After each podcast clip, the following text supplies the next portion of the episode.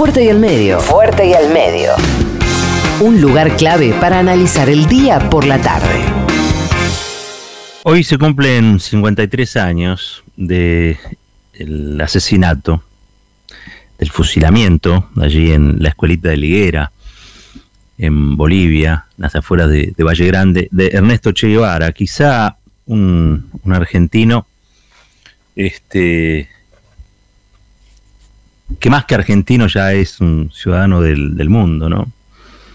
Este, la, figura del Che Guevara creo que condensa muchos de los elementos eh, habituales ¿no? que uno le da al, héroe, ¿no? Al, Quijote, vamos a decir así, ¿no? el, aura de, guerrillero legendario este, que se bate con muy pocos recursos frente a poderosas maquinarias de guerra eh, es algo que lo va a acompañar por, por siempre, ¿no?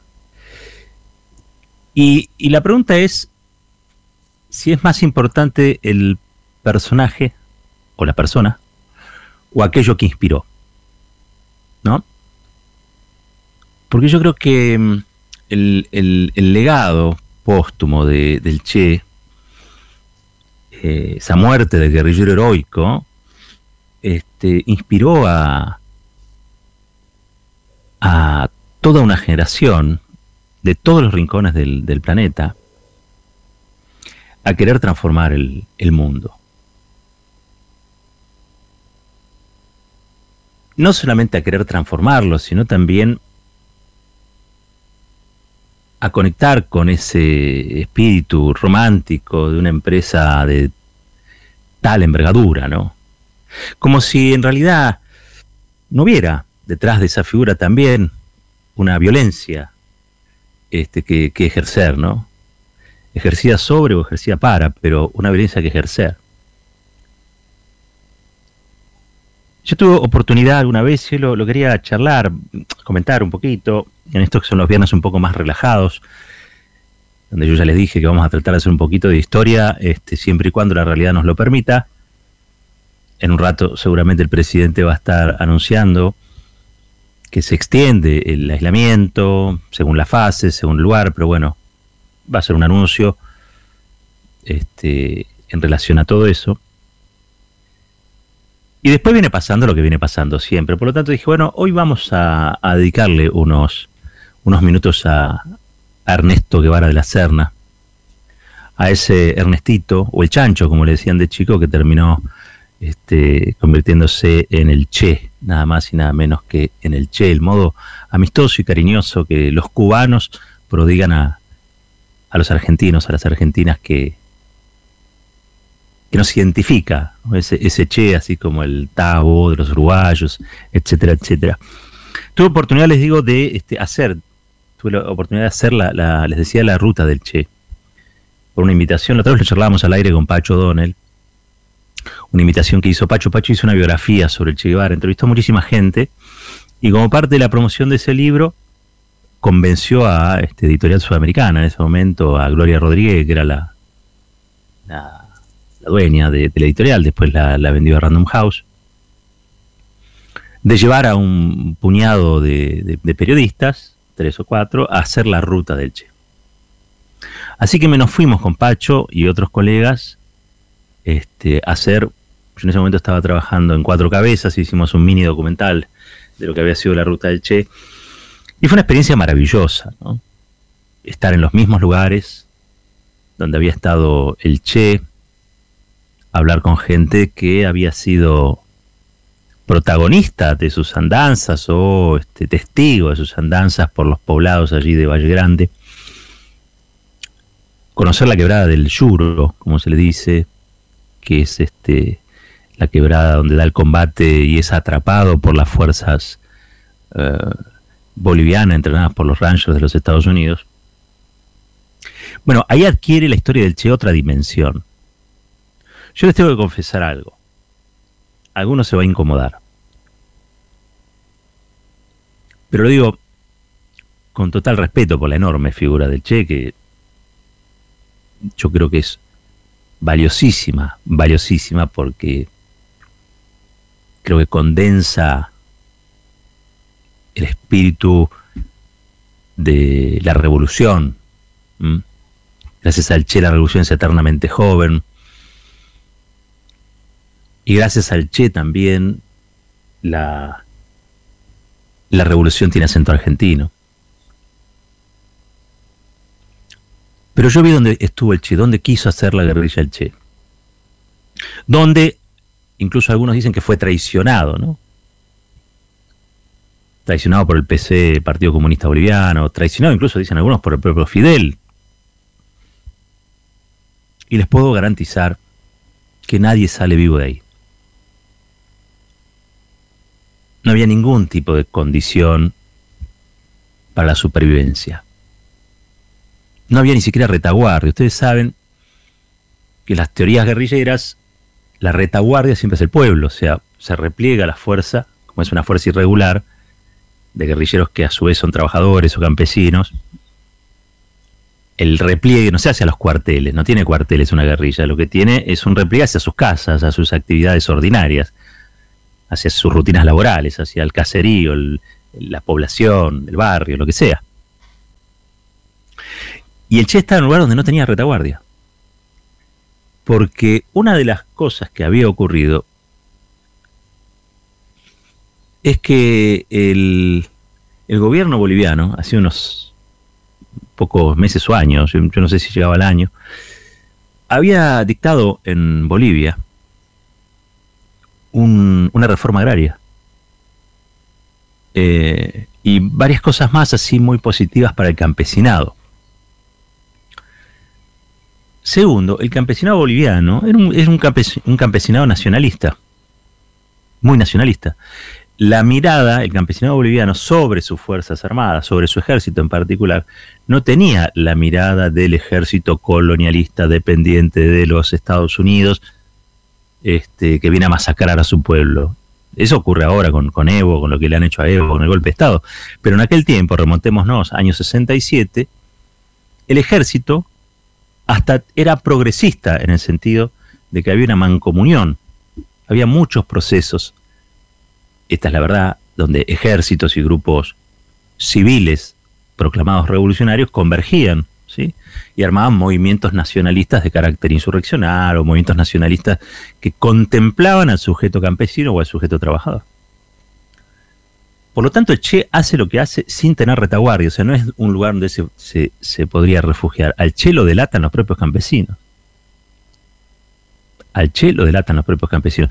Hay una historia que dice que en realidad Regis Debré, Regis Debré es un personaje controversial, de esos que a mí me gustan, contradictorios, de esos que a mí me gustan.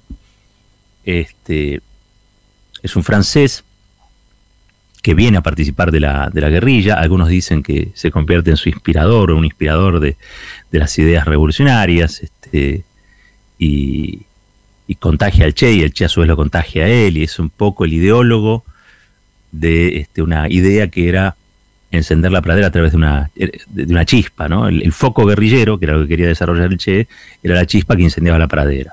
Incendiar la pradera era la forma de hablar de la, de la revolución, para hablar de la revolución. Y, y Debré cae detenido, cae apresado.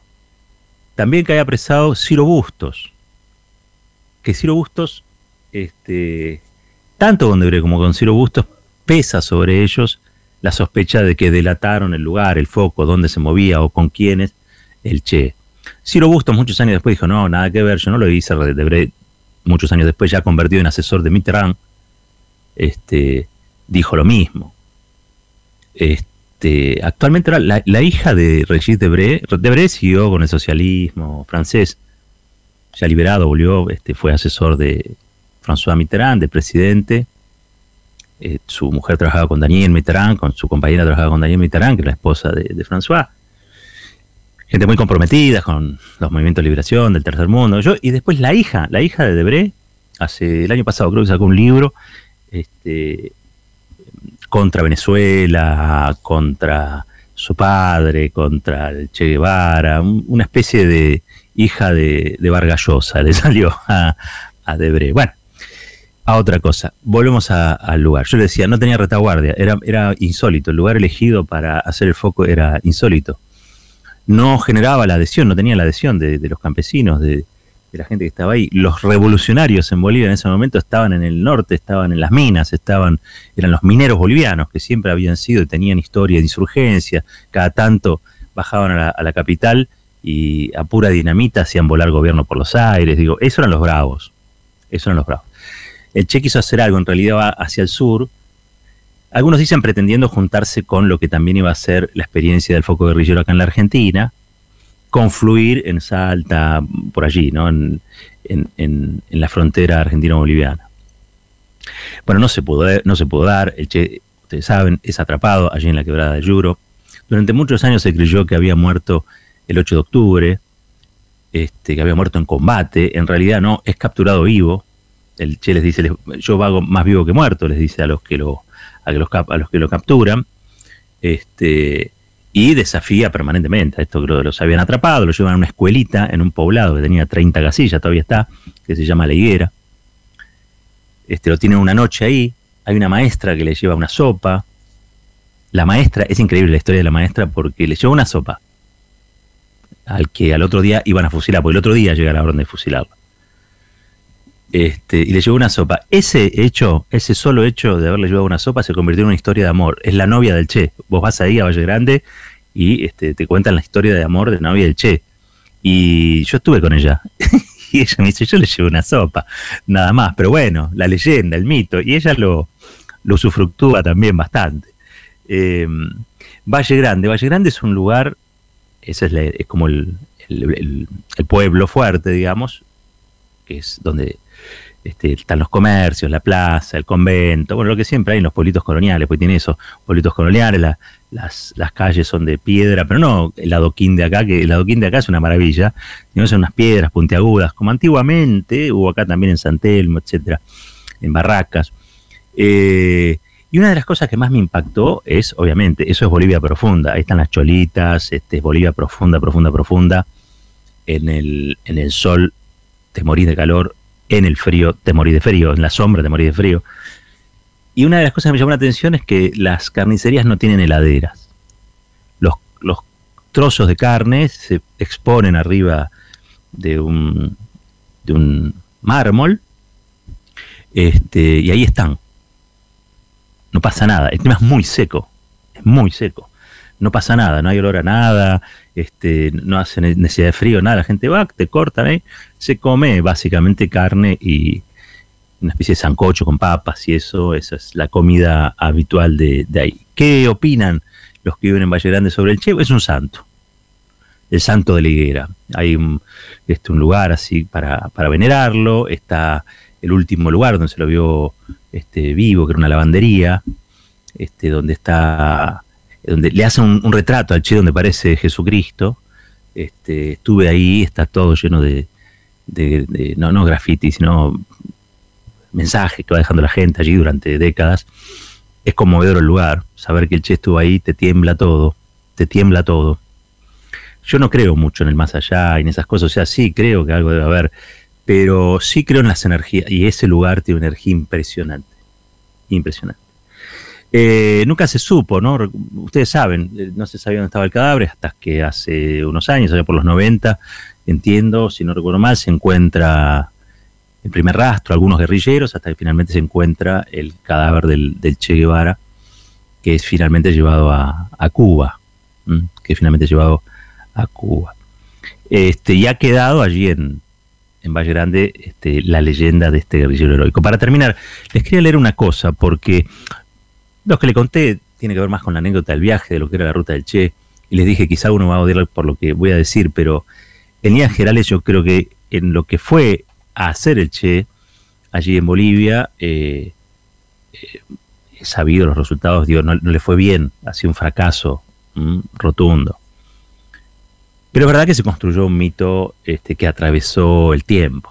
Es esa imagen la que alienta todavía a multitudes en cualquier rincón del mundo para, para desafiar a gobiernos conservadores, reaccionarios, dictaduras, masacradores, de todo, ¿no? El Che simboliza ese idealismo. Yo decía, el Che nos permite ver a la revolución eternamente joven, porque aparte el Che era todo lo contrario a lo que se habían transformado en la nomenclatura soviética, ¿no? Que eran unos señores este, sus dachas, con sus autos y fumando este, habanos o lo que sea, este, y eran funcionarios grises, ¿no? El Che era el Quijote.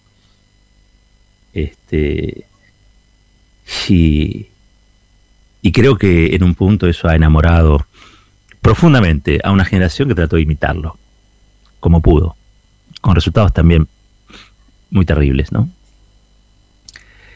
Hay una carta que escribe Perón al movimiento peronista el día 24 de octubre del 67, es decir, unas dos semanas después de la muerte de Che.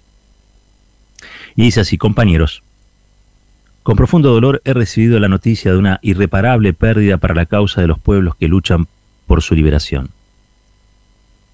Quienes hemos abrazado este ideal, nos sentimos hermanados con todos aquellos que en cualquier lugar del mundo y bajo cualquier bandera luchan contra la injusticia, la miseria y la explotación. Nos sentimos hermanados con todos los que con valentía y decisión enfrentan la voracidad insaciable del imperialismo, que con la complicidad de las oligarquías apátridas apuntaladas por militares títeres del Pentágono mantienen a los pueblos oprimidos. Esto lo está escribiendo Perón, ¿eh? Perón al Movimiento Nacional Peronista dos semanas después de la muerte de, del Che. Dice Perón, hoy ha caído en esta lucha como un héroe la figura joven más extraordinaria que ha dado la revolución en Latinoamérica. Ha muerto el comandante Ernesto Che Guevara. Su muerte me desgarra el alma, porque era uno de los nuestros, quizá el mejor, un ejemplo de conducta, desprendimiento, espíritu de sacrificio, renunciamiento. La profunda convicción en la justicia de la causa que abrazó le dio la fuerza, el valor el coraje que hoy lo eleva a la categoría de héroe y mártir. He leído algunos cables que pretenden presentarlo como enemigo del peronismo. Nada más absurdo. Suponiendo que fuera cierto que en 1951 haya estado ligado a un intento golpista, ¿qué edad tenía entonces? Yo mismo, siendo un joven oficial, participé del golpe que derrocó al gobierno popular de Hipólito Yrigoyen. Yo también, en ese momento, fui utilizado por la oligarquía. Lo importante es darse cuenta de esos errores y enmendarlos. Vaya si el Che los enmendó. En 1954, cuando en Guatemala lucha en defensa del gobierno popular de Jacobo Arbenz ante la prepotente intervención armada de los yanquis, yo personalmente di instrucciones a la Cancillería para que le solucionaran la situación difícil que se le planteaba a ese valiente joven argentino. Y fue así como salió hacia México. Su vida, su epopeya, es el ejemplo más puro en que se deben mirar nuestros jóvenes, los jóvenes de toda América Latina. No faltarán quienes pretendan empalidecer su figura. El imperialismo, temeroso del enorme prestigio que ya había ganado en las masas populares. Otros, los que no viven las realidades de nuestros pueblos o juzgados, ya me han llegado noticias de que el Partido Comunista Argentino solapadamente está en campaña de desprestigio. No nos debe sorprender, ya que siempre se ha caracterizado por marchar a contramano del proceso histórico nacional. Siempre ha estado en contra de los movimientos nacionales y populares. De eso podemos dar fe los peronistas. La hora de los pueblos ha llegado y las revoluciones nacionales en Latinoamérica son un hecho irreversible. El actual equilibrio será roto porque es infantil pensar que se pueden superar sin revolución las resistencias de las oligarquías y de los monopolios inversionistas del imperialismo. Las revoluciones socialistas se tienen que realizar, que cada uno haga la suya, no importa el sello que ella tenga. Por eso y para eso deben conectarse entre sí todos los movimientos nacionales, en la misma forma en que son solidarios entre sí los usufructuarios del privilegio. La mayoría de los gobiernos de América Latina no van a resolver los problemas nacionales sencillamente porque no responden a los intereses nacionales. Ante esto, no creo que las expresiones revolucionarias verbales basten. Es necesario entrar a la acción revolucionaria con base organizativa, con un programa estratégico y tácticas que hagan viable la concreción de la revolución. Y esta tarea la deben llevar adelante quienes se sienten capaces. La lucha será dura, pero el triunfo definitivo será de los pueblos. Ellos tendrán la fuerza material circunstancialmente superior a las nuestras, pero nosotros contamos con la extraordinaria fuerza moral que nos da la convicción, la justicia de la causa que abrazamos y la razón histórica que nos asiste. El peronismo, consecuente con su tradición y con su lucha como movimiento nacional, popular y revolucionario, rinde su homenaje emocionado al idealista, al revolucionario, al comandante Ernesto Che Guevara, guerrillero argentino muerto en acción, empuñando las armas en pos del triunfo de las revoluciones nacionales en Latinoamérica. Firmado Juan Domingo Perón, Madrid, 24 de octubre del año 1967. Una aclaración, una aclaración en este punto, porque Perón acá despotrica contra el Partido Comunista. Recordemos, ¿no? El Partido Comunista ve en la Unión Democrática, etcétera, etcétera. Luego confluye finalmente para que se den una idea, hoy todas las expresiones del Partido Comunista, que se disolvió, no se disolvió, se partió en tres o cuatro pedazos, forman parte del Frente de Todos, ¿sí? Todas. Desde la, histórica decisión maoísta, que es el PCR, hasta Partido Comunista Congreso Extraordinario, el Partido Comunista sin aditamentos y así, todos están o confluyen dentro del Frente de Todos.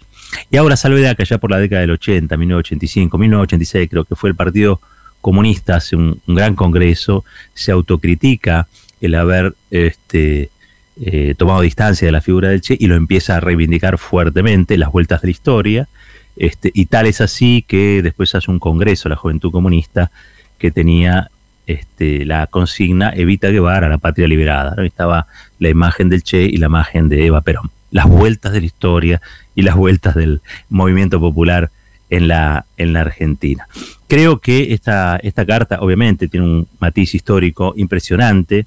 Es Perón hablando casi de par, eh, a la par, digamos, de, Che, como a un igual, este, y hablando de un tiempo y de una época este, que está bastante alejada de lo que hoy ocurre. No tanto en lo que hace a la dependencia, no tanto en lo que hace al comportamiento de los monopolios, no tanto en lo que hace a los gobiernos de derecha o ultraderecha que hay en la, en la región. ¿no? En eso pareciera que hay una constante. Pero es cierto que también el Che es hijo de un mundo. Y ese mundo ya no existe. El Che es hijo de la injusticia, es hijo de la desigualdad, pero también es hijo de la Guerra Fría. Y ese mundo ya no está. Ese mundo no está, ese mundo se ha ido. Lo que nos quedaron sí fueron las justicias las injusticias y las desigualdades contra las que combatió el Che, la dependencia contra la que combatió el Che. A 53 años del fusilamiento allá en la escuelita de la Higuera, a manos del ejército boliviano, entrenado por los Rangers, queríamos rendir este pequeño, pequeñísimo homenaje, un oasis de unos minutitos en la radio a Ernesto Che Guevara, ese argentino, rosarino, este, que vivió muchos años en Altagracia, este, y que luego partió a conocer América, América Latina, y cuando la conoció, la miró a los ojos y se enamoró para siempre, hasta dar la vida. Esto es Fuerte y al Medio. La reflexión tiene su tiempo. Fuerte y al Medio, con Roberto Caballero.